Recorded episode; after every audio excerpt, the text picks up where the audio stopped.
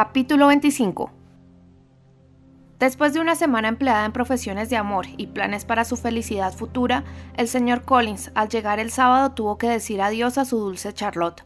Por su parte, sin embargo, el dolor de la separación encontraría el alivio que le proporcionarían los preparativos para recibir a la novia, dado que tenía motivos para esperar que, poco después de su tercera visita a Herefordshire, quedara ya decidida la fecha en que la señorita Lucas haría de él el más feliz de los mortales. El señor Collins se despidió de sus parientes de Longbourn con tanta solemnidad como al concluir su primera visita. Deseó de nuevo salud y felicidad a sus bellas primas y prometió a su tío otra carta de agradecimiento.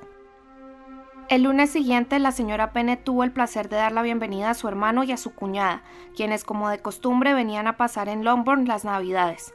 El señor Gardiner era un hombre de criterio y un perfecto caballero, muy superior a su hermana tanto por naturaleza como por educación. A las señoras de Netherfield les hubiera costado creer que un hombre que vivía del comercio y a un tiro de piedra de sus propios almacenes pudiera ser una persona tan exquisitamente educada y agradable. La señora Gardiner, varios años menor que la señora Pennett y la señora Phillips, era una mujer encantadora, inteligente y elegante, predilecta de todas sus sobrinas de Longbourn. Entre las dos mayores y ella existía desde siempre un afecto muy especial, y Jane y Elizabeth habían pasado con frecuencia temporadas en su casa de Londres. La primera ocupación de la señora Gardiner al llegar fue distribuir los regalos que traía y describir el último grito de la moda. Hecho esto, pasó a desempeñar un papel menos activo, el de oyente. La señora Penne tenía muchos agravios que relatar y mucho de qué lamentarse. La vida los había tratado a todos terriblemente desde que viera por última vez a su cuñada. Dos de sus hijas habían estado a punto de casarse, pero al final todo se había quedado en nada. No culpo a Jane, continuó porque se hubiera podido prometer con el señor Bingley si hubiese podido. Pero Lizzie, es muy duro pensar que si no fuera tan cabezota ya podría estar casada con el señor Collins. Se le declaró en esta misma habitación y lo rechazó. La consecuencia de todo ello es que Lady Lucas tendrá una hija casada antes que yo y que la propiedad de Lombard sigue tan vinculada como siempre. Los Lucas son unas personas muy astutas, no te imaginas hasta qué punto están dispuestos a llevarse todo lo que se ponga a su alcance. Siento decir de ellos una cosa así, pero es la verdad.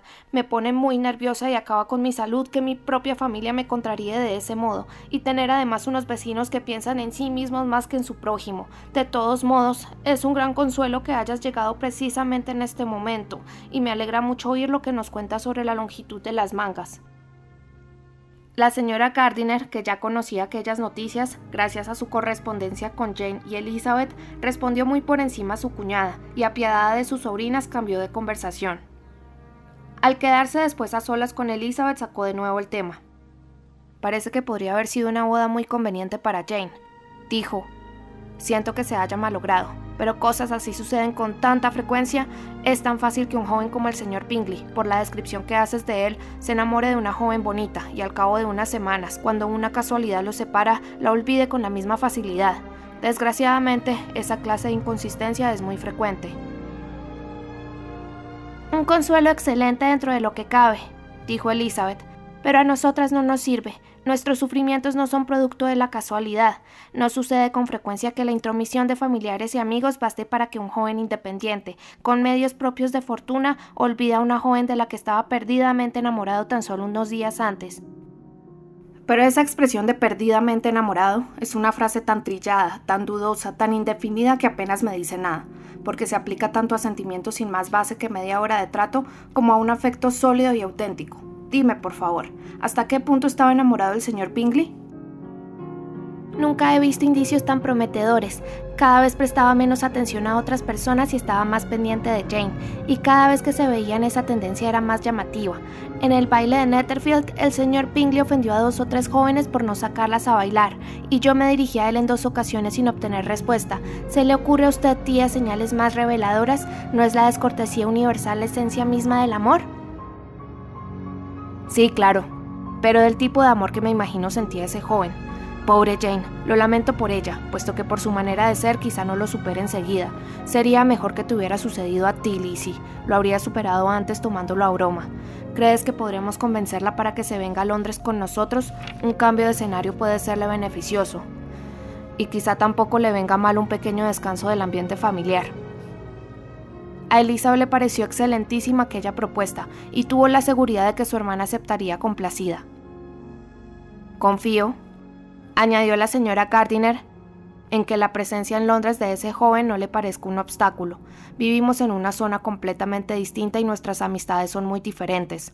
Nosotros, además, como muy bien sabes, apenas salimos, por lo que es muy poco probable que ellos dos coincidan, a no ser que ese joven se proponga realmente venir a verla. Y eso es imposible, porque ahora está bajo la custodia de su amigo, y el señor Darcy no consentiría que fuese a visitar a Jane en semejante parte de Londres. Mi querida tía, ¿cómo puede usted pensar en eso? El señor Darcy quizá haya oído que existe la calle Gracechurch, pero difícilmente pensaría que todo un mes de abluciones bastarían para purificarle si se viera obligado a pasar por ella, y tenga usted la seguridad de que el señor Pingley nunca hará nada sin contar con él. Tanto mejor. Espero que no se vean nunca. Pero no es cierto que James escribe con su hermana. La señorita Pingley tendrá que hacerle alguna visita. Estoy convencida de que renunciará a su amistad.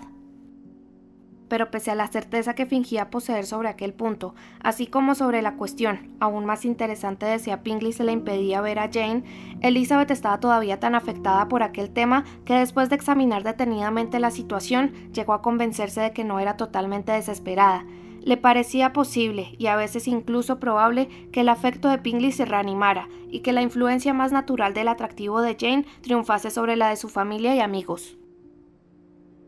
La mayor de las Bennet aceptó complacer la invitación de su tía, y si pensó en los Bingley fue con la esperanza de que como Caroline no vivía en la misma casa que su hermano, quizá pudiera alguna vez pasar una mañana con ella sin correr el peligro de ver a este último.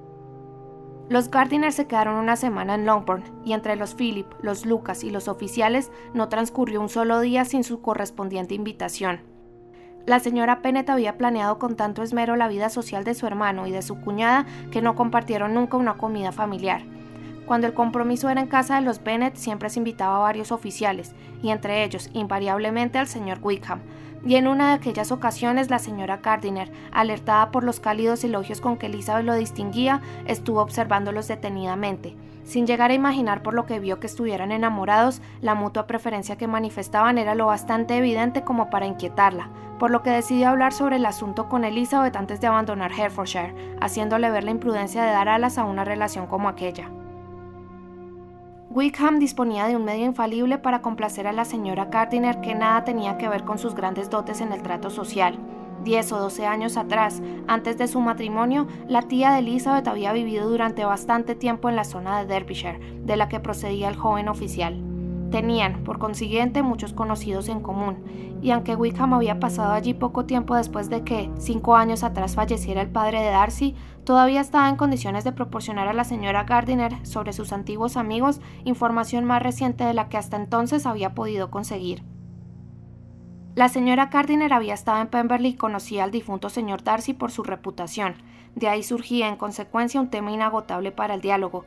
Al comparar sus recuerdos con la detallada descripción que Wickham podía hacer de Pemberley y al aportar su tributo de alabanza a la personalidad de su difunto dueño, la señora Gardiner complacía a su interlocutor y también disfrutaba a ella. Cuando se le informó de qué forma el actual señor Darcy había tratado a Wickham, la tía de Elizabeth trató de recordar algo, en consonancia con aquello, entre los rasgos de carácter que se le atribuían cuando era muchacho, y finalmente tuvo la seguridad de haber oído describir en otro tiempo al señor Fitzwilliam Darcy como un muchacho muy orgulloso y de mal carácter.